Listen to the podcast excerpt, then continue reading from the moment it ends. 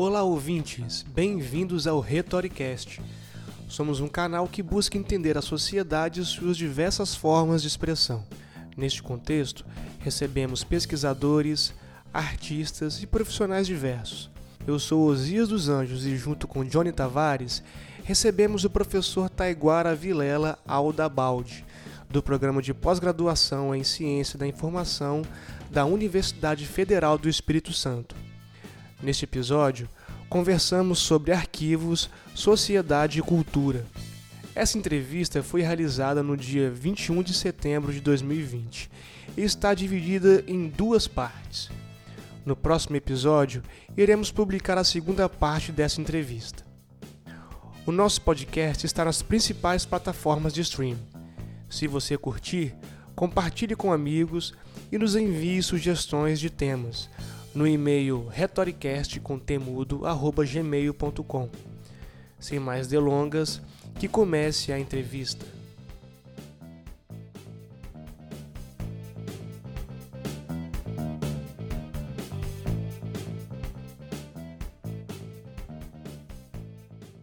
Muito bem, pessoal, estamos recebendo o professor Taguara Vilela Adalbaldi. Vamos falar sobre Estado, Sociedade, Cultura e Mercado. Olá, professor, seja bem-vindo ao Retoricast. Que esse seja o primeiro de muitos encontros. Seja bem-vindo, professor. Obrigado. Obrigado, Johnny. Obrigado, Zias. Professor, é, gostaríamos de iniciar aqui é, pedindo para o senhor falar um pouco da sua da evolução da sua carreira acadêmica, né? Desde lá da graduação, o que te levou a fazer o curso de graduação e seguir aí na pós-graduação? Perfeito, obrigado pela pergunta, Johnny. É muito pertinente. Quando eu estava no Colégio Pedro II, Imperial Colégio Pedro II, que tem uma formação científica, né? A, a proposta do colégio é justamente essa, Inclusive, no passado, já saía com ensino superior. Isso, isso foi mudado ao decorrer do tempo. Né? Você saía com bacharelado do Colégio Imperial Pedro II. E quando eu estava estudando naquela instituição, eu me interessei muito por história e geografia. Fiquei bastante dividido entre história e geografia. É, e aí o que eu ouvi dos professores, que eram referências para mim, né, foi o seguinte, olha, você vai dar aula, né? Se você, você vai dar aula assim, no, no ensino médio, no ensino primário, você não vai ter um mercado de trabalho, que é o que eu manifestava na época. Eu falava que precisava de autonomia né, financeira, de emprego mais rápido possível. Inclusive, eu cursava se chamava então Cefet, de meteorologia.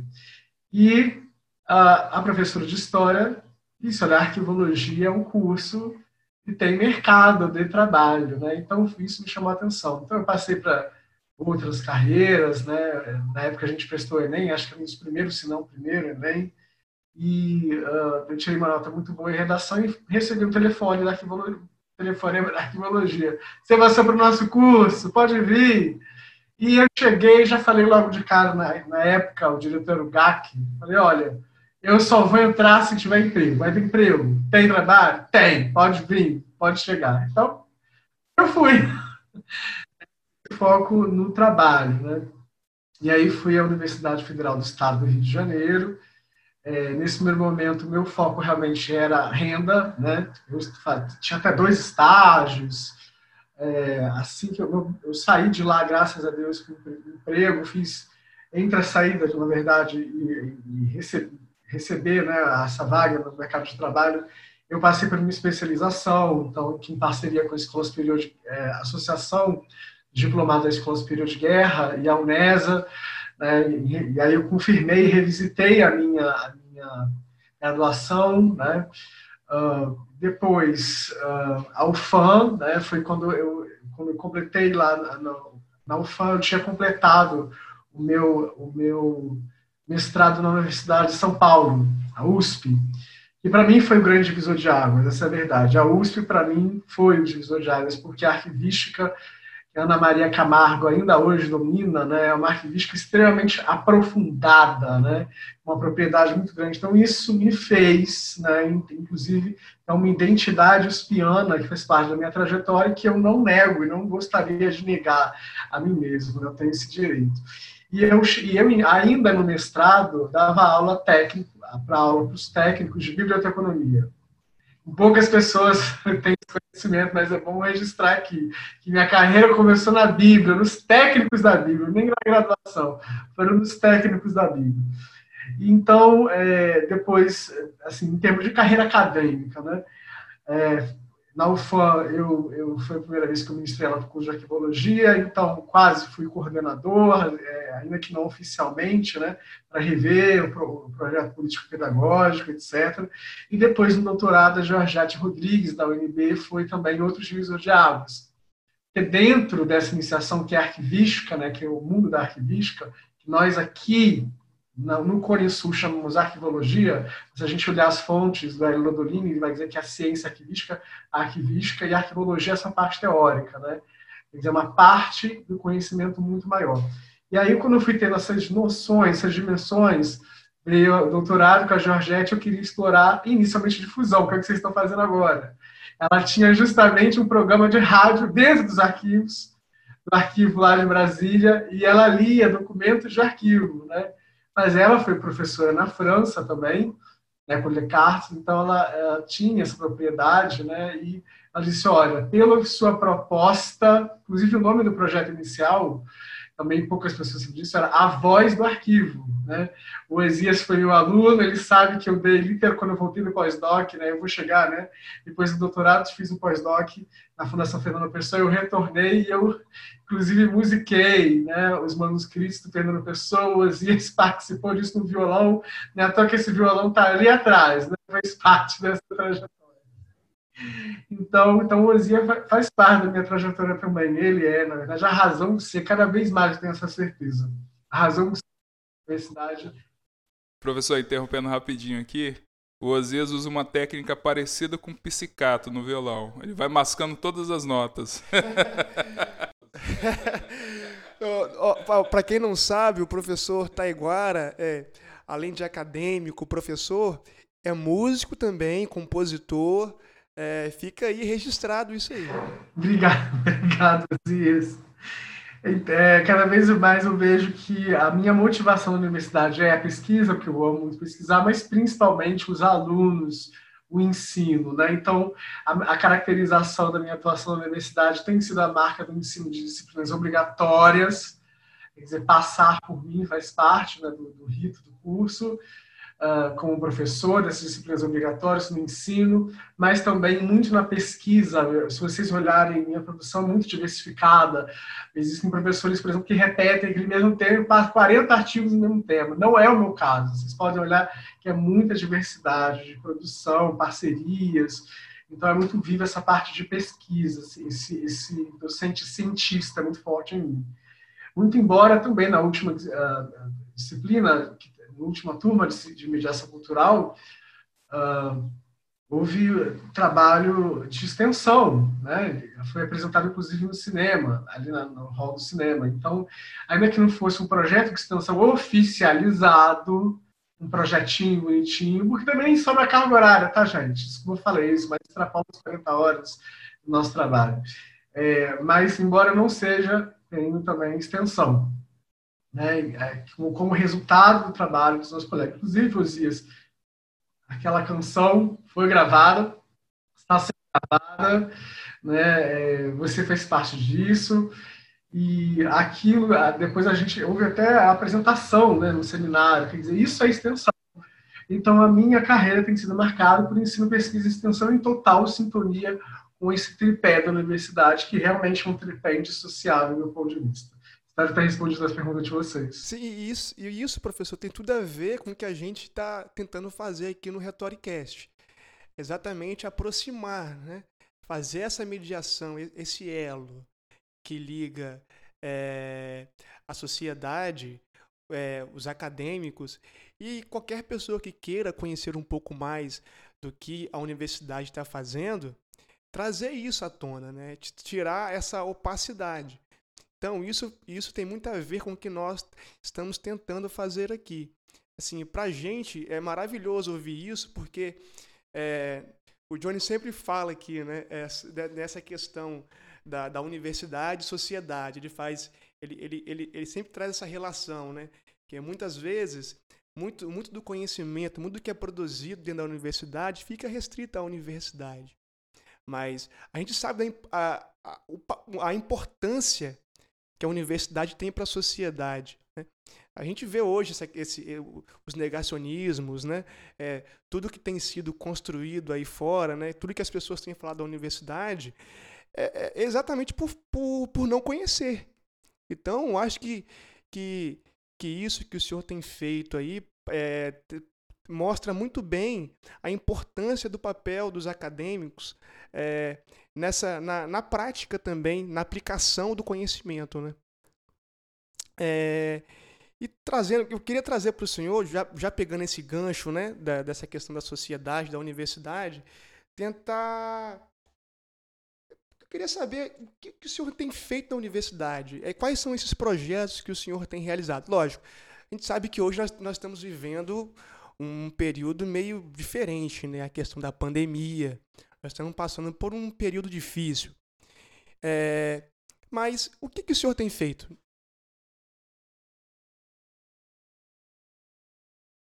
Então, além do ensino, é, que, eu, que é disciplina, né? nós também tem, eu também tenho pesquisado, né? Quando eu falo nós, não se faz pesquisa sozinho, né? Nós temos, ah, quando eu falo nós, como eu disse, né, incluo esse grupo de pesquisa que é o laboratório de infoprodutos. Então, nesse laboratório de infoprodutos, nós buscamos desenvolver uh, produtos ou pensar produtos, né, modelos de produtos.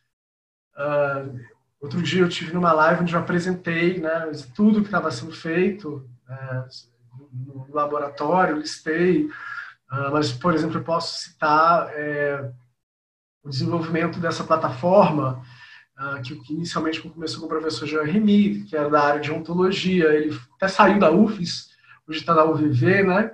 E o professor Jean Remy e eu, uh, naquele momento, no laboratório, que basicamente era, nós éramos, digamos, os Uh, aquele que botávamos a mão na massa, digamos assim, para falar a palavra, um termo claro, né?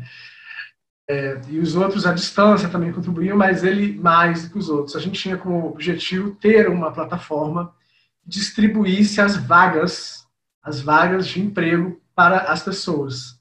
A gente ia começar com arquivologia, então o sujeito está cursando arquivologia, ele já vai receber as vagas que estão sendo ofertadas no mercado, para que ele não chegue lá na frente e fale, ó, oh, para não sei preencher uma plataforma digital. Eu não sabia nem que tinha recrutamento digital, mas tem e não é de hoje. E aí, às vezes, acontece do aluno ter a sua graduação e não, não tem bom proveito dela porque ele não sabe aplicar ele no, no cotidiano, não tem competência informacional né, para ir até uma plataforma dessas, escolher a sua vaga, buscar o seu emprego. Muitas vezes ele foi levando aquele conhecimento, de repente, e agora que eu faço? Ele não se preparou, porque a carreira acadêmica começa quando a gente entra na universidade, né? é o primeiro período. É ali que começa, até o final, né? é uma corrida no mercado. Em medicina isso é muito claro, né? Tanto que as pessoas têm que escolher qual área vai. A arquivologia não é diferente. As pessoas têm que olhar os nichos, têm que saber onde querem se posicionar, têm que se preparar para chegar lá, né? Então, no, que, que uma das coisas que a gente estava fazendo e que foi descontinuado porque houve essa mudança, né? O professor Jeremy não ficou na UFES, houve um outro professor que assumiu o lugar dele, que hoje é o professor Henrique.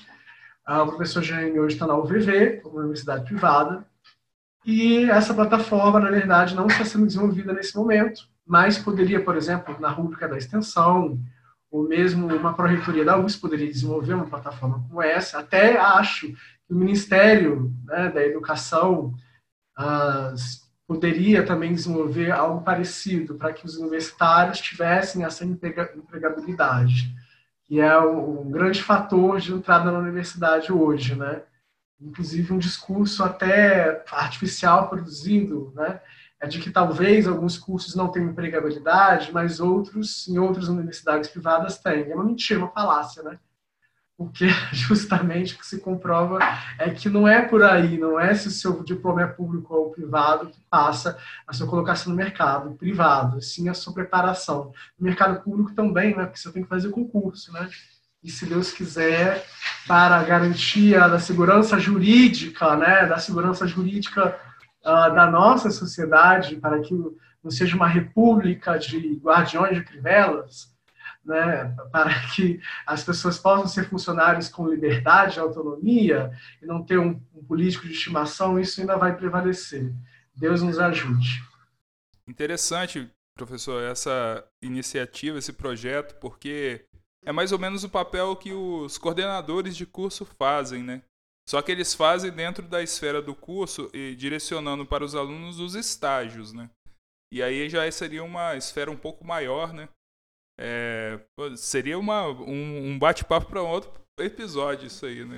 Eu já estou curioso como que vocês faziam a interação com as com o mercado efetivamente, né?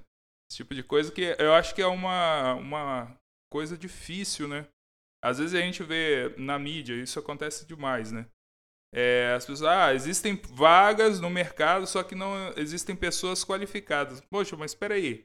Tem um, um exército de pessoas saindo da universidade e eu estou filtrando aqui, já tirando aquilo que muitos estão chamando hoje como analfabetos úteis, né?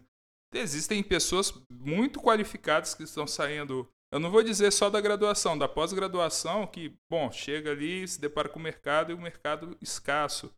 E aí eu sempre pergunto: onde estão essas vagas que, que o pessoal menciona sempre que exige pessoas qualificadas? Porque as pessoas qualificadas não existem, acaba virando ali quase que um discurso, né? Só uma, uma falácia, como você falou, né?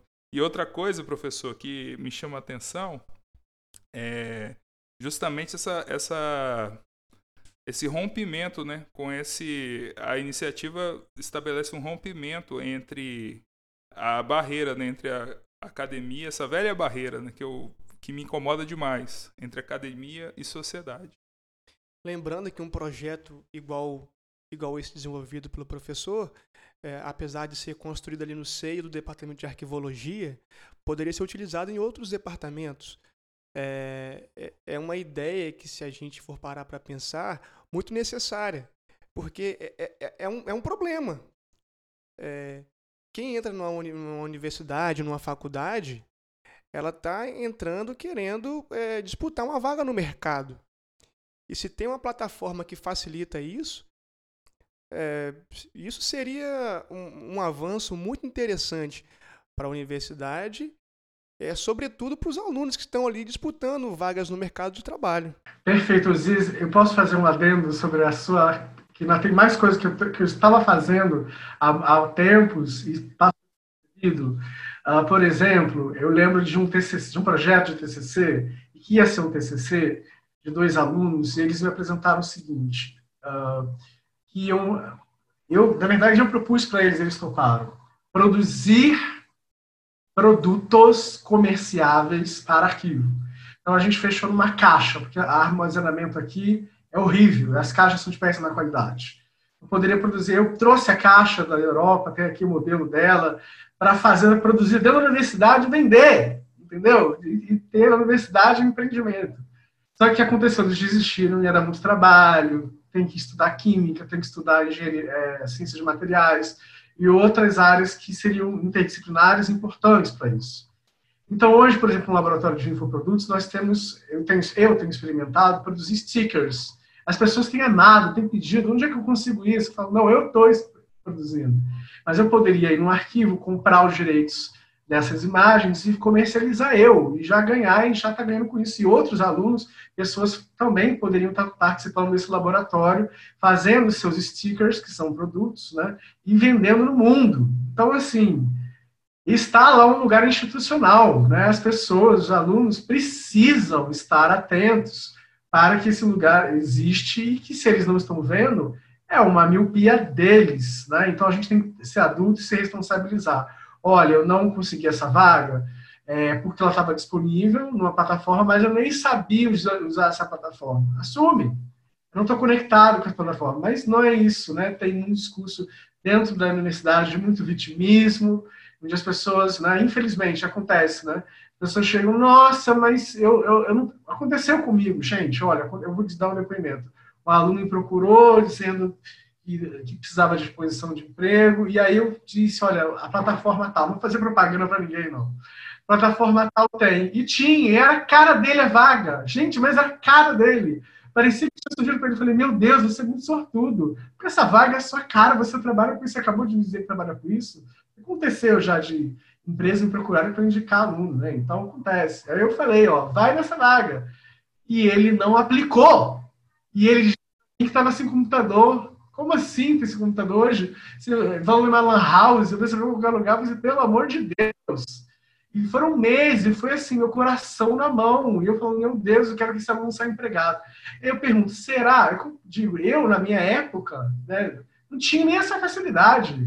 Não tinha essa facilidade. Foi graças a Deus, a minha chefe teve uma vaga para mim em São Paulo e eu queria fazer mestrado na UFES, na USP, perdão, na USP. Então, é, foi, foi, quer dizer, eu me coloquei na empresa privada, sabendo que para passar para concurso público tem que estar para concurso público. Tem muita gente também que só faz estágio em empresa pública e depois quer ir para o mercado. Não é assim que funciona, cara. Tem que se posicionar no lugar caramba. Então, é, tem essas questões, muitas vezes isso não é discutido. Existe lá na UNB, com a Kátia Isabel, ela, ela, a Kátia, ela da UNB, ela dá uma disciplina mercado de trabalho. Então, é, não sei né, se os alunos necessitam de um diálogo sobre isso, de maneira geral na universidade. É, não sei se mudou a geração também, porque quem nasceu na década de 90 tem um comportamento bem diferente né, de quem, por exemplo, nasceu na década de 80, como eu, em relação a essa questão de emprego ou não emprego, de trabalho, é uma outra realidade. Então, honestamente, assim, completando, eu tenho feito várias coisas, viu, Azias? Já tenho feito há bastante tempo e essas coisas elas não têm uh, se desenvolvido como poderiam, uh, não só né, pela, pela, pela falta de adesão dos alunos a se dedicar né, de corpo e alma ao projeto, mas acho que a própria universidade, ela, ela enfim, ela, ela, ela depende de mecanismos burocráticos e fica refém, na verdade. Né? O que a gente tem hoje aqui, a autonomia universitária, deveria ter mais autonomia. Eu acho que o movimento Deveria ser o oposto do que está sendo colocado hoje. As universidades deveriam ter mais autonomia, essa é a verdade, para poder se responder ao mercado, à dinâmica do mercado. Então, acho que deveria ser liberado mais verba para a educação, ter mais autonomia, ter mais estrutura é, e editais uh, abertos no contínuo. Né? Por exemplo, a informática tem o edital de doutorado aberto continuamente, você pode se candidatar a qualquer momento. O mesmo valeria para esse tipo de projeto. Busca produzir empreendedorismo, devia ter aberto continuamente, tá aqui, a qualquer hora está aqui. E não cumprir prazo, você, nossa, às vezes eu estou em férias, e as pessoas querem que eu faça, querem que eu, né, que eu faça projetos, assuma responsabilidades, é completamente... Gente, eu sou um, um trabalhador como outro qualquer, tenho direito a férias, a fim de semana, né, pelo amor de Deus. Enfim, então não sou um sacerdote, não, tá? Não é assim, domingo, para mim não é isso. A universidade é a universidade, é um campo de trabalho acadêmico como outro qualquer. Né? Então, é isso que eu queria deixar bastante claro. Obrigado pela oportunidade de falar. Hein, professor? É, eu, eu queria. Nós, nós iremos falar hoje sobre arquivo, sociedade, Estado, cultura. É, e, e, é bom de, de, é, delimitar é, alguns conceitos aqui para até mesmo para os nossos ouvintes entenderem sobre o, que, o que a gente está querendo tratar, né? Eu queria que o senhor é, explicasse para nós, para os nossos ouvintes, o que o senhor define como arquivo, né? E a relação desse termo com o conceito de informação. Que a gente sabe que, por exemplo, arquivo, arquivo é, é, pode ser inúmeras, co inúmeras coisas, né? Pode ser um, um prédio, pode ser um móvel, pode ser um, um, um, documento de computador, né? A gente fala, ah, o arquivo, ah, passa o arquivo para mim, não sei o quê. Mas o que arquivolo... esse arquivo que a arquivologia tem estudado, é... eu queria que o senhor fizesse uma definição para a gente aqui, para os nossos ouvintes. Sim, olha, primeiro a gente tem que realmente observar isso que o Osias observou, a polissemia né, do termo, né? Isso não leva ao, ao, ao, ao erro né? epistêmico, ontológico, na percepção da ciência sobre o seu objeto. Muito pelo contrário, isso mostra é, a diversidade dos objetos da ciência. Então, por exemplo, o arquivo com A maiúsculo, né? como a Antônia Herrera uh, coloca, né? é a instituição arquivística. Então, a instituição arquivística é o objeto da arquivologia. Para quem não sabe o que seria uma instituição arquivística, seria uma instituição que é responsável pela custódia legal dos documentos de arquivo, ou seja, ela tem que responder e também pela política né, de arquivística, política pública arquivística. Ela deve ser autoridade arquivística. Então, essa, esse é um, uma das definições. A outra definição, que seria o arquivo com A minúsculo, que a gente no Brasil tem mania de denominar tudo arquivo, na verdade são records, registros, que a gente chama também na teoria da de arquivos correntes, e os archives, que seriam os arquivos permanentes, ou seja, aqueles arquivos que devem ser permanentemente guardados, preservados, que devem ser uh, legalmente custodiados permanentemente, independentemente do suporte. Tem arquivo, os computadores não são de agora, tem, arquivo digital desde a década de 60, 50, né? E está armazenado permanentemente. Então, uh, por isso, o arquivo com A maiúsculo é uma instituição permanente do Estado, porque ele armazena permanentemente o seu material. Então, esses materiais de arquivo, eles possuem, diferentemente da biblioteca, por exemplo, um valor de prova, né, um valor probatório. Né, e, e, óbvio, você escrever uma, uma charge, um jornal, uma redação de jornal ou um livro, não vai provar nada necessariamente, não é, não, não, é um valor informativo, na verdade, que ali tem. Potencialmente informativo, né? porque eu considero, e também uma, toda uma escola da ciência da informação, que objetivamente existem os dados. E as informações são interpretadas pelas pessoas, passa pelo nosso sistema cognitivo, e essas, essas interpretações podem, inclusive, virar até um conhecimento. Então, uh, os arquivos têm muita relação com os dados, né, e indiretamente com as informações e também com o conhecimento, mas não diretamente. E aí é claro que existe muito lobby também, isso é natural que exista no mercado de trabalho, e a gente tem que, a gente até pode dizer que a gente faz gestão da informação de maneira indireta, que a gente faz gestão do conhecimento de maneira indireta, mas a gente não pode confundir isso com os objetos científicos da arquivologia, quer dizer, uma ciência não pode uh, descaracterizar o seu estatuto ontológico em decorrência das pressões do mercado, muito embora aqueles que estão atuando no mercado possam sim vender muito bem o seu produto, sabendo o que estão fazendo, falando e tratando. Professor, é, ainda falando de arquivo, é, quais seriam ou os arquivos, é, ou quais poderiam ser os valores culturais de um arquivo? Uma pergunta muito pertinente, porque muitos falam em valor contábil, em valor probatório, em valor histórico, em diversos valores né, que estão alocados nessas duas categorias, que é o valor primário e o valor secundário. No valor secundário, que seriam esses arquivos permanentemente a serem custodiados, que o Estado não pode simplesmente destruir, e aí a razão de ser das instituições arquivísticas, eles podem ter também valores culturais.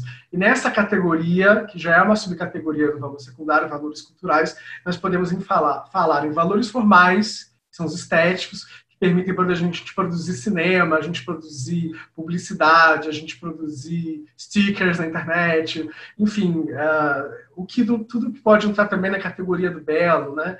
E, e, essa, e essa fruição pelo, pela, pela contemplação. Então, os arquivos possuem valores formais também, também possuem valores pragmáticos, que é de ver o uso qualificado daquele, daquele documento, possuem valores éticos. A Declaração dos Direitos Humanos, por exemplo, possui um valor ético. Né? Você, não tem como você relativizar, dizer, olha, direitos humanos para humanos direitos. Na verdade, quando você faz isso, você está mostrando que você não tem cultura arquivística nenhuma e que você não sabe fazer o valor ético, usufruir de valor ético, que é a Declaração de Direitos Humanos.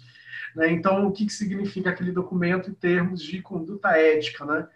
Também tem um valor emotivo, quer dizer, os arquivos podem emocionar profundamente as pessoas, mostrar traumas do passado, isso inclusive é escondido, né? Assim, a gente, a gente não, não explora muito os valores emotivos dos arquivos, muito embora eles sejam muito relevantes, uh, e também podem ter valores cognitivos, que é o que parece que a sociedade percebe de maneira mais fácil. Olha, arquivo é informação, é cognição, mas não é só isso. Tem muitos outros valores ainda a serem explorados e trabalhados. É, no, no nosso caso, a gente utilizou um arquivo é, para fazer uma música, né? Eu lembro disso, que foi o arquivo de um texto de Fernando Pessoa. É, é, a gente pegou esse arquivo, esse documento, é, o professor, na, na, na, sabedoria dele, escreveu uma música sobre aquele arquivo ali e criou um, um valor estético, um valor emotivo por meio de, desse documento. Eu lembro muito bem disso. É, e, e é interessante, professor, olhar o arquivo dessa forma. Eu acho que você é, é, é bem. Eu acho que dá um caráter mais completo ao arquivo, né? ao, ao a, a informação orgânica em si. É, até porque, é, se, se, a gente for olhar, como o senhor mesmo disse, né? É, se a gente for pegar documentos, por exemplo, da década de, de 60, durante o regime militar, tem documentos ali que tem que certamente alguém que pegue um documento daquele ali, é, esse documento vai ter um valor muito maior do que aqueles e, daqueles valores lá no, no valores primários e secundários, né? É, de repente, para, por exemplo, um artista, para um compositor que escreva uma música sobre, sobre aquele momento ali, ele vai ter um valor artístico totalmente diferente pra, por, do, do que, por exemplo, para um advogado ou para um, sei lá, para um economista.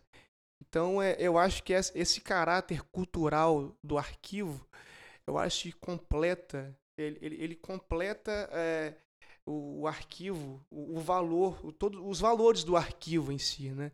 Então eu achei muito interessante essa abordagem. E essa abordagem para mim assim, foi a mais, assim, a meu ver, foi a abordagem mais interessante que eu vi até hoje sobre é, os arquivos. Eu acho que foi a que mais me identifiquei. Como eu não sou da área, como eu não sou da área, eu vou fazer uma pergunta. É, tem um, um, um álbum do Tom Jobim que eu gosto bastante, que é Tom Jobim canta Vinícius. E ele musicou alguns sonetos, né?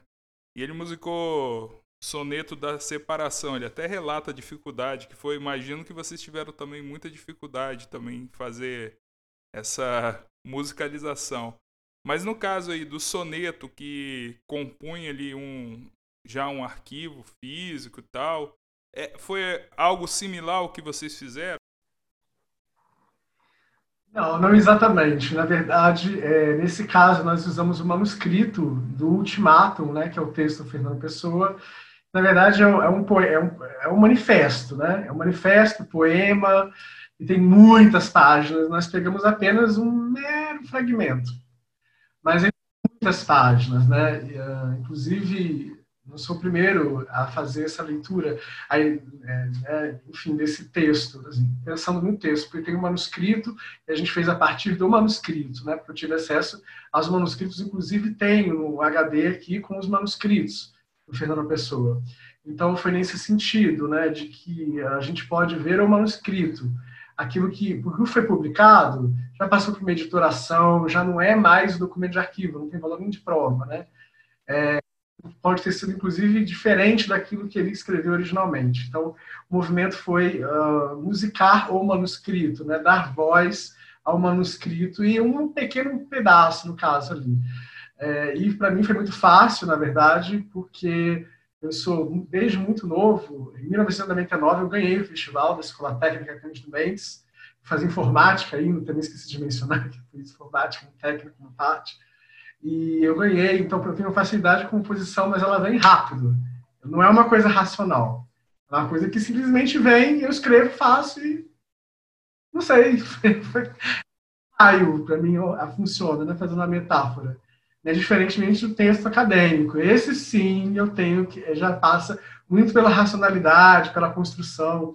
Agora, a música, para mim, como compositor, né, eu, eu ela já vem pronta, né? Às vezes até com letra, às vezes até com ou só a melodia, é interessante. É um processo muito particular. Até aconteceu de um, de um é, diretor de teatro que era é, diretor de arquivo, arquivo público do Estado, chamado Agostinho Lázaro, e ele me pediu, ah, vamos fazer um musical, de repente, sobre os poemas do Garcia Lorca, né? É aquele grande compositor andaluz, e veio para mim uma música no mesmo dia, ficou maravilhoso. Ele falou: Meu Deus, vamos montar essa peça. Só que as outras não vieram, simples assim. Ficou aquela, ficou lindo, ficou maravilhoso. Acho que ele botou até para do pessoal escutar, até o Silmar escutou e gostou. Mas é, existe isso também, né? Nós somos pessoas integrais em sala de aula e um e interessante porque fora do país, até mesmo em escolas privadas, eu vi isso, que as habilidades dos professores são muito aproveitadas. O professor, eu tive, né, essa experiência de, no PH, que, que, é um, que é um colégio de elite lá do Rio de Janeiro, que eu tive a oportunidade de estudar nos últimos anos, no primeiro grau, eu vi que tinha um professor que cantava e tocava e dava aula de história com música. Então, quer dizer, é, como que as habilidades nesse, em regimes mais abertos são mais bem aceitas? Enquanto eu ouvi falas né, de determinadas pessoas dentro da universidade falando não tem nada a ver poesia com, com arquivo, né, ou não tem nada a ver arte com arquivo, infelizmente, né, infelizmente para nossa miséria. Mas, graças a Deus, eu não me é, deixei de ser quem eu sou, eu não me tolhi e eu permiti trazer naquele momento o Taiguara também compositor para se juntar com o Taiguara é, professor. E fica aqui o recado para os compositores e músicos aí, ó. O arquivo é um excelente lugar como campo de pesquisa aí. Para quem gosta de escrever, de repente precisa de informação, de conhecer um determinado assunto. Nos arquivos tem muita coisa interessante. Arquivo público, né? Assim, é, eu, eu tive a oportunidade de conhecer o arquivo público do Estado, não sei como está hoje, né? É, mas a época que eu fui era muito interessante, tinham informações super interessantes lá para quem quisesse se apropriar daquilo, né? De tudo que estava ali, de tudo que está ali. Então, assim, é para quem escreve, para quem é artista, é mais né, uma, uma forma de construir a sua arte eu vou falar como consumidor de música. Eu não sou profissional da área de música, né? Hum, também não, nunca estudei música, mas assim, é, uma coisa que eu percebo como consumidor de música é que existem alguns setores da música que visitam bastante a história e, a que, e essa questão que o Zias falou, né? Que são fontes, o arquivo são fontes assim é, infindáveis de, de de histórias, né? Se você pensar ali que a letra, as letras das músicas trazem ali e se conecta ao sentimento do músico com a melodia, com a harmonia, a melodia. Então, por exemplo, você pega ali, é, a, a despeito da, da, crítica que se faz ao, ao modo como o samba das escolas de samba do Rio de Janeiro e São Paulo é, são, são executados, os caras fazem uma pesquisa muito grande para poder elaborar um samba enredo. Eu acho bacana. Existem existem eu lembro de um samba enredo que contou a história da Estrada de Ferro Madeira Mamoré. Eu achei bacana a explicação do, do compositor da letra ali, né? Eu achei muito legal. E, por exemplo, a música cristã é, tem um setor da música cristã no Brasil, que é, muitos chamam de gospel também, né? Que, cara, eles, assim, eles exploram de uma maneira muito rica um arquivo. Eu estou entendendo a Bíblia como um, um arquivo, né? Assim, e, a, e, assim, traduzem aquilo a partir da música, né? E existem vários outros outros setores da música que também exploram isso, né? Eu acho a música uma coisa rica para poder trabalhar essa transmissão de, de, de conhecimento, de, de, de tradição, né? Acho isso muito legal. Antes da, antes da escrita, eu acho que era uma das, das formas mais eficientes da música, né? Para transmitir a cultura, né? Entre as gerações. Por falar em cultura, professor, é... explique para os nossos ouvintes o que é mediação cultural. Olha, a mediação cultural é um processo, né, na realidade. Também é, na França, onde tem, por exemplo, residências de músicos, né, artistas, em arquivos nacionais, em arquivos de um modo geral, ela é, ao mesmo tempo, um processo, mas um modelo de política pública. O objetivo é democratizar uh, uma determinada cultura. No caso de mediação cultural em arquivos, seria a cultura arquivística, né, que seria a gente pode definir como um conjunto de representações e práticas que permitem a apropriação dos fundos de arquivo. Né? Então, ah, por exemplo, descrever é uma prática que permite que a gente se aproprie dos arquivos, mas quando uma pessoa visita o arquivo e não, não, não entende de que é um instrumento de pesquisa, ela pode simplesmente olhar um monte de tabela e ir embora, porque aquilo nada disse para ela. Então, na verdade, antes de que a pessoa. Porque o arquivo virou um lugar de elite, né? Então seria necessário, nesse sentido, né, ilustrando o que seria a mediação cultural em arquivos, que existisse uma política pública de mediação cultural né, e que os arquivos fossem incluídos nessa política pública de mediação cultural. E o objetivo, a dinâmica dela é aproximativa, é interativa. Você vai permitir que as pessoas se apropriem de práticas e representações representação, no caso, aí seria um instrumento de pesquisa, por exemplo, para ter acesso aos fundos. É, e aí nós temos vários dilemas, por exemplo, porque é dirigido sempre a populações hipossuficientes, que no caso do Brasil, hipossuficientes naquela cultura, então na cultura arquivística. No caso do Brasil, grande parcela, acho que diria que 90% ou mais, é hipossuficiente cultura arquivística, certo? Mas existem até umas, por exemplo, ciganos, que não tem a tradição da cultura escrita, eles precisariam ser incluídos necessariamente. Uh, e aí entra o eixo na, na mediação cultural, da democratização da democracia cultural, ou seja, teria, houve no arquivo público uma prática voltada para essa população. Então, esse, nesse processo, né, uh, com esse objetivo de democratizar, de democratização cultural, de permitir essa apropriação né, dessa cultura arquivística, práticas e representações que permitem a apropriação dos próprios fundos de arquivo, nós podemos é, pensar, por exemplo, que uh, o mapeamento dos traços culturais de, dessa população que você você quer está se dirigindo à mediação cultural é de fato uma prática de mediação cultural quê? Porque você precisa, inclusive, dialogar, estabelecer diálogo para participar e para que juntos possa ser, possam se realizar é, a, a, prática de mediação cultural. Digo isso por quê? Porque existem alguns lugares que acham que estão fazendo difusão cultural ou qualquer outra coisa, ou até mesmo pretendem fazer mediação, e não é. É fabricação cultural. O que é fabricação cultural, segundo Teixeira Coelho?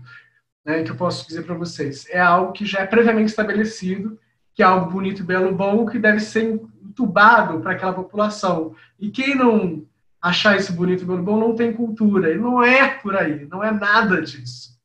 É ao contrário disso. É, é, então, vou dar um exemplo. Existiu uma exposição um arquivo X, não vou dizer o nome do arquivo, óbvio, questões éticas, e tinha lá os índios expostos. Mas será que os índios gostariam de se ver como esse objeto, quase como é, fico pensando nos animais, podendo ver a cabeça de outros animais com consciência, né? Aqueles, aqueles, aquelas pessoas ali provavelmente foram mortas, foram assassinadas, né? Então você está vendo como é que os índios estão sendo representados. Eles gostariam de ser representados assim, como meras, meros selvagens, com, com, né? enfim, foram adestrados, colonizados, enfim. Então a gente tem que ter cuidado com isso. Você tem que para realizar uma prática de mediação cultural né, e a mediação cultural se realiza por meio de práticas também, muito embora hoje, também por muito por representação, tem que ser realizada junto à comunidade, né, com participação, com interação uh, e com essa dinâmica aproximativa, né, estudando os traços culturais e dialogando e construindo essa, essa, essa mediação cultural. Professor, como nós poderíamos classificar, por exemplo, vou falar de produtos, né? A Bíblia, é, Bíblia citada aí, que foi muito comercializada pelo Cid Moreira, acho que na década de 90, ou início dos anos 2000, eu não lembro muito bem.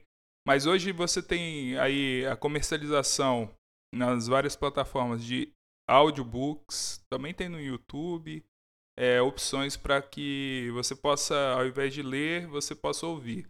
Mas eu, eu sempre enxergo assim, bom, isso veio para atender uma lacuna do, de repente, do deficiente visual que não tem ali a disponibilidade do material em braille, por, em, é, em braille, né? É, como o senhor classifica esse tipo de produto? Eu classifico como um infoproduto, né? Eu, aliás, é, você, na verdade, a Bíblia ela é uma biblioteca e uma biblioteca, uh, na verdade, que é comercializada na nossa casa, né, que a gente tem na nossa casa.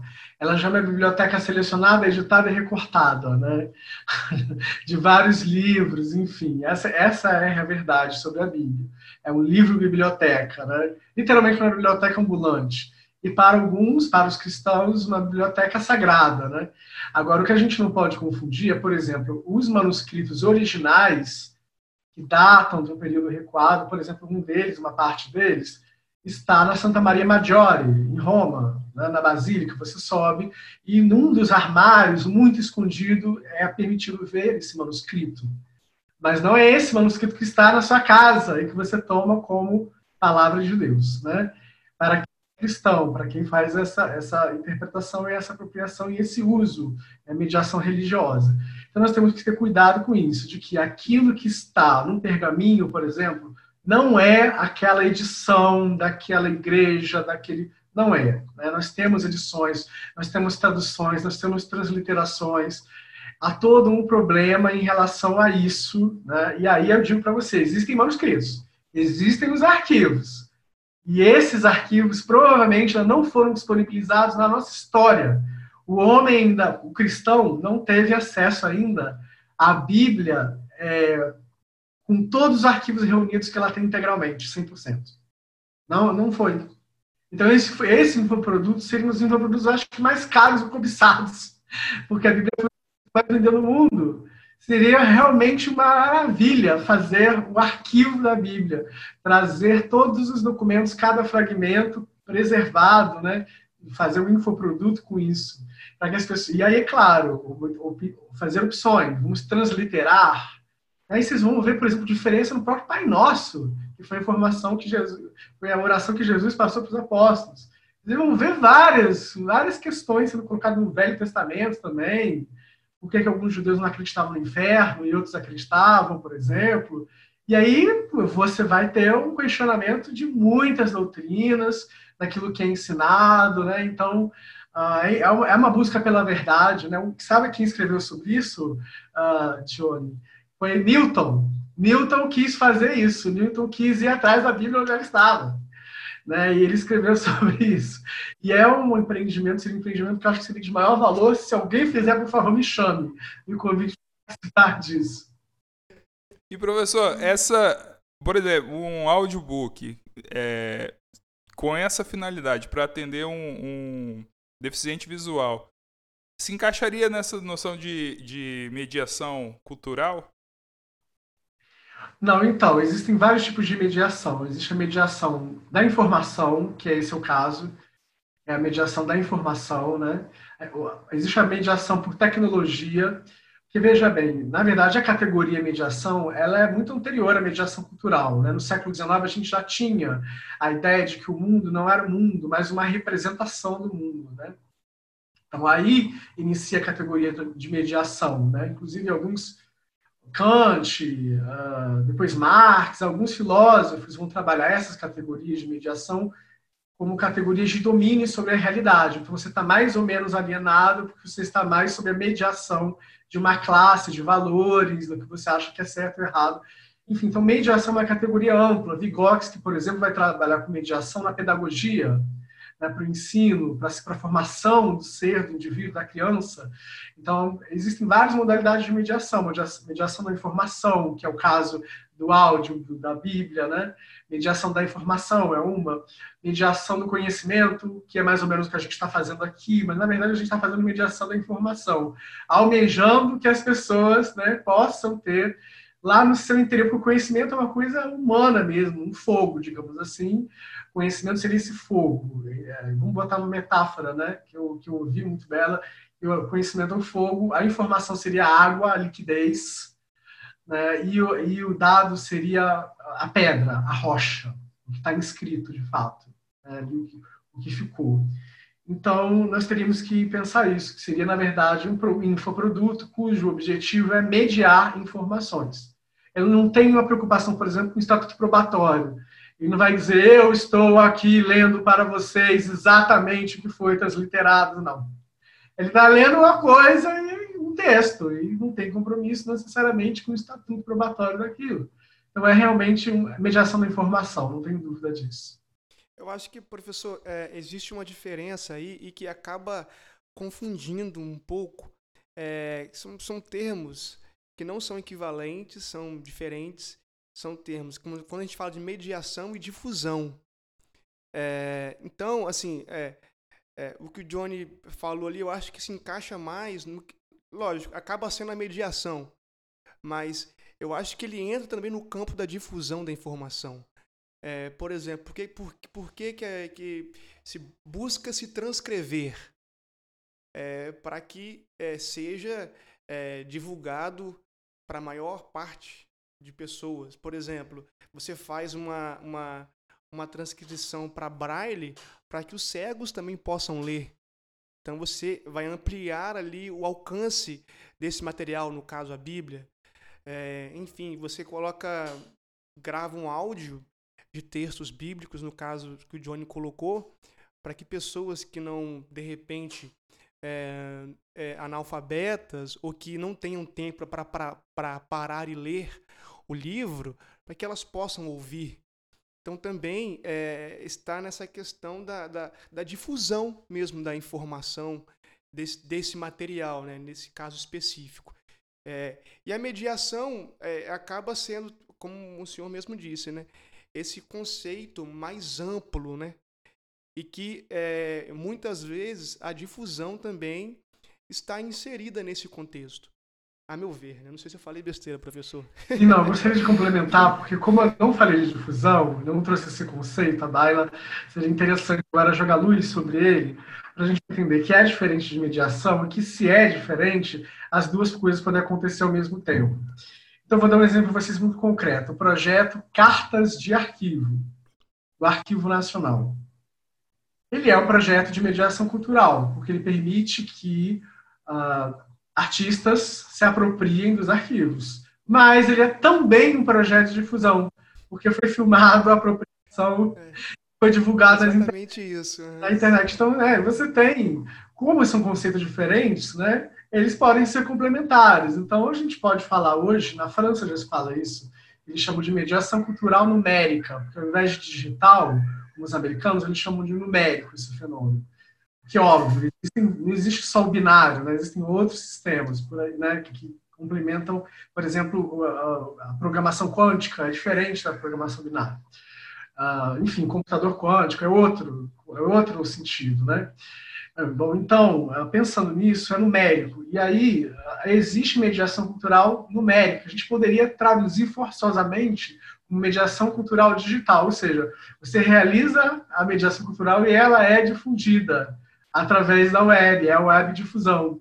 Então, é claro que você permite, como eu, né? Estou fazendo mediação do conhecimento, da informação, mas está sendo difundido. Então, essas coisas são absolutamente complementares, elas não se excluem, não são categorias concorrentes. Né? Então, elas, então, é, é claro, todo produto, aliás, precisa de difusão, cara, senão você não consegue nem vender. né? Então, Esse assim, ponto é importante.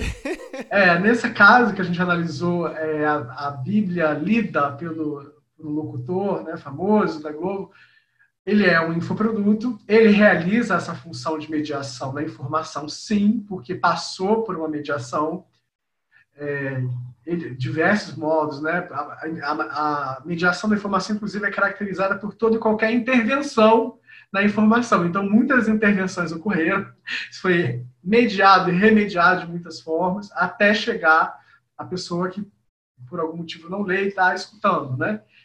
Ou que preferiu apenas escutar. Enfim, isso é da preferência de cada um, né? É porque a relação com Deus é uma coisa muito íntima é, impactante. Então, existem pessoas que vão preferir uh, ouvir do que ler. Né?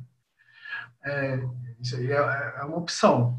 Então, sim, de fato, é, é, faz essa função de mediação cultural e, ao mesmo tempo, de, uh, como foi observado pelo Zias, uh, é imbricado na difusão, porque, afinal de contas, qual é a saída disso? Você vai encontrar também no YouTube, como o exemplo que eu dei do Cartas de Arquivo, por exemplo, o Cid Moreira narrando.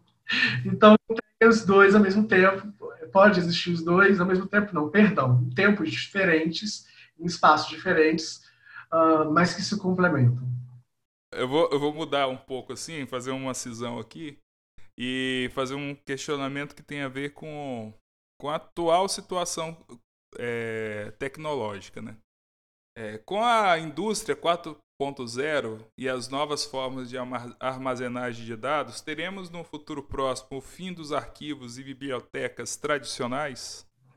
Não, isso é a maior bobagem que eu já escutei, mas isso é uh, o, que o, o que o leigo pensa. Por isso é importante você me fazer essa pergunta, para que eu possa findar com esse mito, né, o, o mito, um mito que já, que já vem repetido desde a década de 90. Desde a década de 90 fizeram lobby do escritório sem papel e por aí vai. Gente, o que a gente tem que entender é o seguinte: primeiro, descobrir usar que serve para esse caso. Descobrir novos territórios. É importante, muito importante, que a gente uh, fale sobre isso, porque ela é uma, um senso comum muito presente e replicado. Então, é aquela coisa, as pessoas ouvem raramente os experts. O que vocês estão fazendo é uma coisa realmente rara na sociedade. As pessoas, infelizmente, as pessoas se doem de ouvir um expert. Às vezes acontece. Aconteceu de eu começar a falar sobre um assunto e a outra pessoa perceber que eu domino o assunto e ela não querer mais falar sobre aquele assunto que está, porque ela tem medo, né? O medo de, que está errado, de que está fazendo alguma coisa. Enfim, é terrível. Então é importante sim falar sobre isso, de que há esse mito. Né? Então eu vou usar uma metáfora para responder descobrir novos territórios. Como a Europa colonizou e descobriu, né, entre aspas, a América Latina, América do Norte, enfim, não significa não significa mesmo, de fato, que uh, você abandonou os outros territórios. Quer dizer, não está cheio de europeu aqui. Alemão, não, não foi isso que aconteceu. Eles não vieram para cá e pronto, e abandonaram a Europa. Não foi isso. E é exatamente isso que acontece, exatamente se tirarem por em termos de materialidade nos outros portos. O que aconteceu né, foi a perda da hegemonia. Hoje quem controla o mundo é os Estados Unidos, ele é a maior potência do mundo, é os Estados Unidos, ponto. Então a Europa não é mais, não é, o mundo não é mais eurocêntrico. Nós temos aí uma outra hegemonia. E aí, essa paralelo que eu faço pode acontecer. O que a gente chama de tradicional hoje, pode ser que daqui a alguns anos o tradicional seja digital e o que está na computação quântica, os arquivos quânticos, sejam, entre aspas, o inovador. Mas o que importa é que, como foi dito desde o início né, da, da, da entrevista, eh, quer dizer, o arquivo permanente, que é aquele que deve ser permanentemente custodiado, responsabilizado, ah, as autoridades que são os arquivos têm que ser responsabilizados pela custódia legal desses arquivos, têm que ser preservados. Então, independentemente das inovações tecnológicas, do suporte que nós vamos passar, né, das mudanças, esses arquivos vão continuar existindo. O que pode acontecer é a perda da hegemonia. E eu posso falar para vocês, olha, mas Taiguara, então você quer dizer que existem pessoas produzindo iluminuras hoje? Existem. Existem pessoas produzindo iluminuras ou manuscritos iluminados hoje. Existem as neo-iluminuras. Eu tenho um livro aqui na minha casa sobre isso né? Ele vai, e existem até concursos de novas iluminuras, novos estilos, as pessoas aprendem a fazer a tinta como faziam antes, a tinta ferrogálica, ou então uh, usar pedras preciosas ou cores, né? Porque aí o ouro já é caro, então usa um dourado que imita o ouro, né? Enfim, mas as pessoas fazem isso, né? É, são todas as pessoas que fazem isso, não. Mas se a gente olhar para trás, quantos eram os monges copistas? Se de repente a gente já tem até mais gente hoje produzindo iluminura do que antigamente. Então, veja, veja o tamanho dessa falácia. Ela não se sustenta. Ela simplesmente não se sustenta. E eu posso dar outro exemplo. A rainha da Inglaterra é, foi solicitada da Câmara o discurso né, dela. E ela falou: não, eu não vou mandar para essas pessoas o meu discurso que é tão importante numa mídia digital que amanhã pode ser destruído, pode ser adulterado. Eu vou mandar matar um bode, e ela mandou matar um bode, tirar a barriga, a pele da barriga e fazer um pergaminho, um pergaminho de bode real. Eu vou botar o meu selo, como ela sempre fez, e aquilo ali dura 500 anos. E aí o arquivista da Universidade de York foi chamado, poxa, mas não acha assim estranho? Né? O pessoal está esperando mídia digital, um arquivo, alguma coisa por e-mail, e a rainha resolveu mandar é um pergaminho com um selo dela. Não, não é estranho. O arquivista de York disse: não, veja bem, veja, veja do ponto de vista da rainha. Ela, tá, ela mantém a tradição e a durabilidade, durabilidade é de 500 anos prevista para aquele pergaminho. E para essas mídias aí? É, é? Então, nós temos um, mito, né, um lobby muito forte, uma tentativa selvagem, né, de mas, por exemplo, a rainha que tem a opção, que realmente exerce o livre mercado, não é entubado pela tecnologia, como é entubado no Brasil. A gente não produz computador aqui, a gente não produz é, alta tecnologia, né? A gente vem tudo da China, vem tudo de, de outros países, mas a gente não faz isso aqui ainda, né? A gente poderia até fazer uma reengenharia e ter um parque industrial. A gente não tem parque industrial no Brasil. Um dos motivos dessa visão de hoje é isso: o governo não está investindo na indústria, ele está apostando na mineração, no agrobusiness. Mas, enfim, ah, em resumo, é o que eu tenho a dizer para vocês sobre esse assunto, que para mim suscita uma necessidade de esclarecimento proporcional à confusão que ele estabelece. Obrigado por poder responder. Quem elaborou essa pergunta fez muito bem de ter elaborado, porque imagina passar por ela, né? Imagina ao final de toda a conversa, ah, mas isso é coisa do passado, não vai mais existir arquivo, e sai uma bobagem desse tipo, né? Quer dizer, porque as pessoas não poderiam ouvir sobre isso. Então, muito obrigado pela pergunta, pela oportunidade de responder. Obrigado, professor. Agra aceitamos o elogio, agradecemos. Foi a equipe do Retoricast.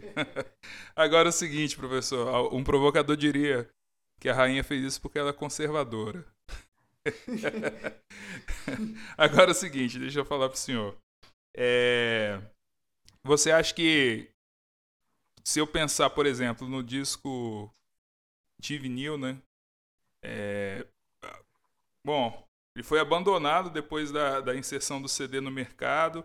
Agora, pouco tempo atrás, acho que cinco, talvez cinco anos atrás, um pouco mais, pelo menos uma década, o mercado começou a se reativar, né? Hoje já tem um mercado interessante aí na para quem usa esse tipo de mídia, né? Que foi abandonado totalmente. Mas aí eu lembro, poxa, por que, que eu fiquei curioso, né? Por que as pessoas estão querendo ouvir música em um disco, aí, em um LP, né? Aí eu ouvi uma explicação que a qualidade da, do áudio é melhor do que no CD, porque a compressão. Então é o seguinte, você que trabalha, tem essa experiência na música vai poder falar melhor sobre isso, né? Mas eu acho que, que é a mesma coisa, assim, que, que que o mesmo raciocínio? Exatamente, o mesmo raciocínio. E eu conheço pessoas dizem, olha, essa banda, a Cocktail Twins, por exemplo, ela não existe no mundo digital, porque não tem nada a ver com vinil, é outra banda. Né? Porque a sonoridade dela não tem nada a ver, simples assim, eu estou ouvindo uma outra coisa, não é a banda que eu gosto. Traz para mim de volta e aí volta o vinil. E aí tem bandas, por exemplo, Legião Urbana, que é uma banda muito famosa no Brasil inteiro, campeões de venda, lançou aquele disco A Tempestade, que saiu primeiro em CD. E ele lançou A Tempestade de novo, com aquele encarte grande que as pessoas não tinham oportunidade. E as pessoas compraram como água. E hoje em dia vale dinheiro bom, porque valoriza, inclusive, né?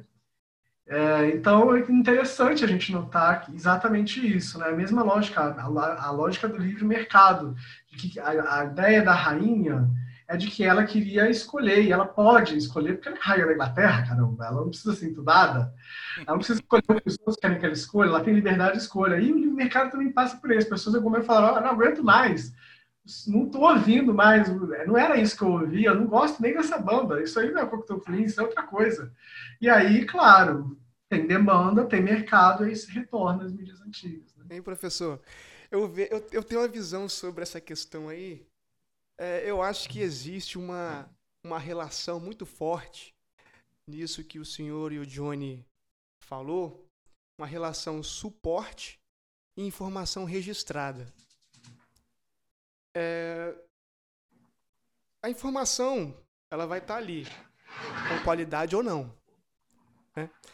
E o suporte muitas vezes muda. Por exemplo, antigamente, lá na antiguidade, os sumérios utilizavam o quê? pedras, tábuas de argila, né? E registravam as informações dele ali num, num tipo de suporte.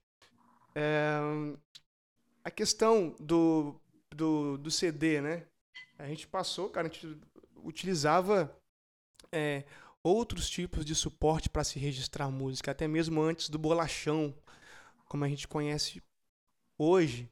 Já existiam outras formas de se registrar música, o gramofone e outros, e outros tipos. Né? Até mesmo a forma escrita, né? A música se registra na escrita também, é um tipo de suporte. O papel, né? Você, a música, então ela, ela já, já foi e é registrada de outras formas. Mas veja bem, eu, eu gosto de fazer uma relação quando, quando entra nesse assunto é, num, atividade, na atividade dos pintores.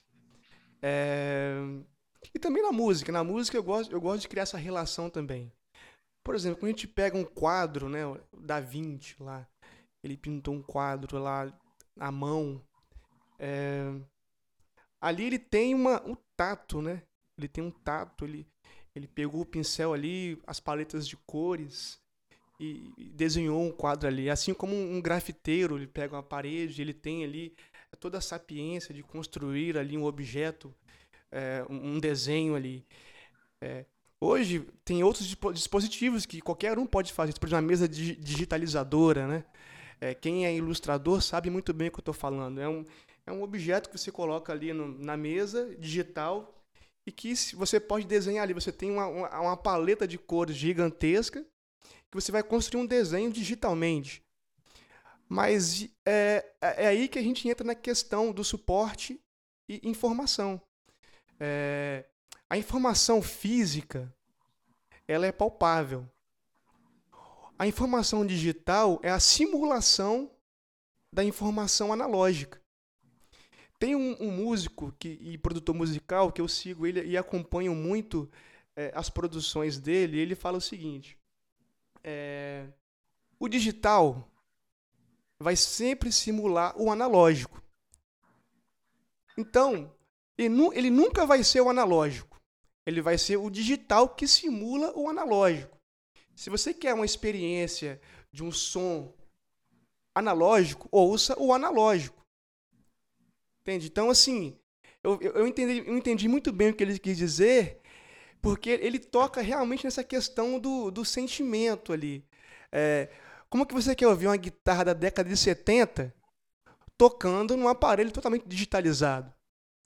Então isso não vai acontecer nunca. Então é, esse produtor é Liciel Franco. Para se os ouvintes quiserem, ele tem Instagram, ele é produtor musical, ele produz um monte de gente por aí. E ele tem, ele, inclusive, o estúdio dele é interessante porque ele construiu todos os equipamentos do estúdio dele de forma analógica porque ele é bem apegado a essa questão analógica, digital, ele discute muito isso. Então, assim, é, a meu ver, é, por mais que a informação esteja ali no suporte digital e é, e é adquirida de forma digital, a analógica nunca vai deixar de existir, porque é uma experiência diferente. Por exemplo, um pintor que faz, que constrói a ilustração na mesa digitalizadora, certamente vai ter pessoas que vão querer a experiência do, da pintura analógica, feita à mão, da pintura, a experiência é, de, de, você sujar a mão e, e, você construir as paletas de cores, você compor a, as cores ali, ter esse tato com as tintas. Então, é, a meu ver, por mais que você possa construir é, uma informação digital, é, a, a, a, informação analógica, o documento analógico, o documento físico, é, ele sempre vai existir, não tem jeito. Eu acho que é, é, é, é de fato uma falácia.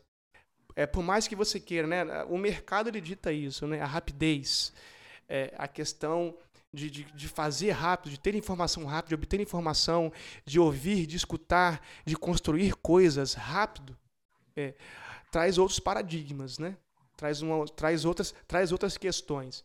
E o que eu quero trazer aqui é o seguinte: é, até que traz, traz, traz problemas, na verdade, né? É, até que ponto essa construção digital vai trazer, é, vai, vai trazer para nós usuários informacionais, é, por exemplo, questões voltadas para para autenticidade, integridade informacional, que é um problema hoje. Né? Isso, isso no papel, né? É, por mais que tenha sido uma problemática, isso no analógico é, já podemos dizer que, que é bem mais resolvido do que no meio digital, né? Osias está parecendo meu professor de desenho técnico do IFES. Lá em 2001, ele dizia: só aprende desenho técnico no AutoCAD quem faz o manual. Desculpa, professor, demorei muito, mas eu talvez eu não sei se eu deixei bem claro o que eu quis dizer aqui. Sim. Eu posso complementar o que você. claro, sim, fica à vontade. É, no meu lugar de fala, eu não acredito que existam informações registradas, tá? Não só dessa informação. Eu diria que existem dados registrados e que as pessoas geram informações a partir desses dados. Inclusive, eu diria o seguinte, que você escutando não é uma música qualquer, não é igual outra pessoa escutando uma música qualquer. A informação passa necessariamente por um aspecto cognitivo, né? Então, eu diria que o dado registrado existe e, e a diferença deles está no meio. E tem um teórico que defende que o meio já é uma mediação. Né? Então, por exemplo, estar no meio digital já é estar sendo mediado digitalmente. Já é se submeter a. Né? E, e, o analógico não, né? O analógico você não tem essa mediação para um dispositivo que faz isso. Por exemplo, no caso da banda que eu citei, eles trabalham só com com, não sei se vocês conhecem, mas eles trabalham só com instrumentos muito antigos e línguas mortas que nem existem mais, etc. Enfim, uh, a pegada deles é histórica mesmo, né, para o analógico. E as pessoas, óbvio, quando viram aquilo no digital, falaram: não é, não é a banda, a gente gostava daquele chocalho diferente, instrumentos até que nem existem mais, de repente eles usam, né? Então, é, a gente tem que uh, lembrar que uh, a, vo a voz, os instrumentos, enfim. Então, realmente é uma outra experiência. E o que a gente não pode confundir é o seguinte: o som mudado, registrado, é algo mais ou menos recente na história da humanidade. O que a gente tinha era a representação do que em termos seria executado no som. Por exemplo, uma partitura italiana, né, uma representação daquilo que de uma execução, de uma versão, né? mas não é a música. Aí que tá. A gente tem que fazer esse tipo de uh, apontamento, né, para que as pessoas até não fiquem confusas, até porque o documento musicográfico ele é bem diferente, ele tem particularidades dele, desafios dele, que uh, você precisaria, na verdade, de uma especialização, que eu posso dizer assim, para tratar esses documentos, porque eles são de fato muito diferentes dos outros documentos que a gente costuma tratar, inclusive de práticas arquivísticas já consagradas, que ser revistas para as partituras e para os registros musicais, né? É o som, então, o som é o, o registro do som é uma coisa, e o registro da representação do som é outra coisa. Embora eles possam estar vinculados, não são, não é a mesma, necessariamente a mesma coisa. Agora, professor, uma banda que eu que eu conheci recentemente que também trabalha com essa com essa questão da música renascentista é Blackmore's Night. Não sei se você conhece. Do... Ah, conheço, claro. É da mesma tribo. Quem escuta essa banda, escuta outra banda. Achei bacana demais. É a mesma família, digamos assim. Sendo que essa que você me citou é mais nova. Ela é ah, mais sim, é. A outra é mais antiga. Não sei nem se existe mais, na verdade, mas as pessoas não escutam. Como o uhum. Queen. O Queen as pessoas não escutam. É, as Beatles não existem, as pessoas ouvem até hoje. E que banda, né? Exato. É, é. Aliás, o, é, na verdade, Michael Jackson, existe... quando comprou os direitos autorais, ficou. É que a, a obra a obra continua viva, né? É, sim. É, e você falou, professor, uma coisa bem interessante. E, e eu, eu vejo como mediação também, pelo menos é, no que diz respeito à parte técnica na música. A, a, experiência ao vivo ela é totalmente diferente. Isso aí é, é não tem nem discussão. É, e no estúdio também a gente precisa entender, é, os nossos ouvintes, eu acho que é, é, é, bom, é bom deixar bem claro que existe um, existem várias mediações é, para qualquer banda que entra em estúdio, a não ser que ela seja totalmente independente de tudo dentro do estúdio, vai ter um tipo de mediação, que é, que é o produtor. Né? O produtor acaba sendo um, um mediador é fundamental dentro do, do processo criativo e produtivo dentro de estúdio. Então a banda acaba carregando esse tipo de característica também, né? Mas ele media o processo produtivo para que a, o produto da banda se enquadre dentro de um. Sim. Também, também. De uma coisa aceitável, é... né? Eu posso complementar a fala do Osias? Hum. Porque eu cometi um erro que foi esquecer de citar essa mediação tem vários tipos de mediação, mas eu esqueci essa importante, que tem até uh, doutorado em Harvard que trata dela, que é mediação editorial. É exatamente esse tipo de mediação ao qual o está se referindo. Chama mediação editorial. Muito interessante. Então, de mediação. Para vocês terem uma ideia, mediação cultural é, na, na, área da saúde, dizer, quando você vai tocar o seio de uma mulher que é da religião islâmica, não é um modo como você vai tocar o seio de uma cristã é, luterana, por exemplo, que não é o modo de. Então, você tem na enfermagem mediação cultural para saber tratar, como tocar o corpo, como tratar. Então, é uma categoria muito ampla, daria para a gente falar bastante de mediação. Obrigado. Eu já atuei como professor e lecionando eu percebi que o professor também atua como mediador educacional, né? A todo instante, porque você trabalha com com assim, com um público variadíssimo, né? Tanto religiosamente falando, quanto é culturalmente falando, digamos assim, né? E dependendo do público também a faixa etária muda, muda totalmente a forma de, de falar. Uma coisa que o professor falou, né? A noção de emprego para um cara que nasceu na década de 90 é diferente para quem nasceu na década de 80 e tratar determinados assuntos com faixa etárias diferentes é extremamente complexo, né? Eu lembro que eu fiz licenciatura, eu não gosto de trabalhar com crianças, porque eu acho dificílimo você abordar um tema que às vezes você pode até trabalhar na graduação, o mesmo tema, sei lá, é, precipitação, né, vamos dizer assim. Cara, é extremamente difícil você tratar determinados assuntos para preparar aquele assunto para criança, porque o adulto já tem outra outra capacidade de abstração, né? Então essa coisa é bem difícil, né? Então, pessoal, concluímos aqui a primeira parte de nossa entrevista. No próximo episódio, vamos trazer a segunda parte dessa conversa com o professor Taiguara. Até mais!